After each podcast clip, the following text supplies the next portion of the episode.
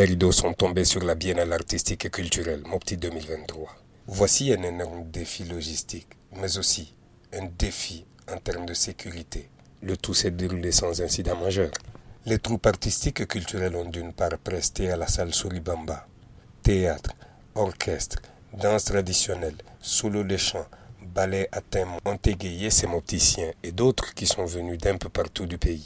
L'autre salle qui a servi de décor aux compétitions est celle de l'Alliance franco-malienne, où pendant au moins une heure, les orchestres régionaux ont concouru. Mopti réussit ici le pari d'une organisation. Les autorités régionales, communales et traditionnelles ont su conjuguer les efforts pour relever le défi.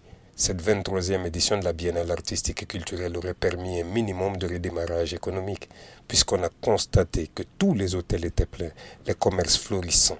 Quant à l'artisanat qui était à l'arrêt suite à la crise sécuritaire, les différentes expositions ont pu être fructueuses pour beaucoup. Même si Mopti ne figure pas parmi les trois grands lauréats de cette biennale, les mopticiens dans leur majorité se sont sentis revivre pendant ces dix derniers jours.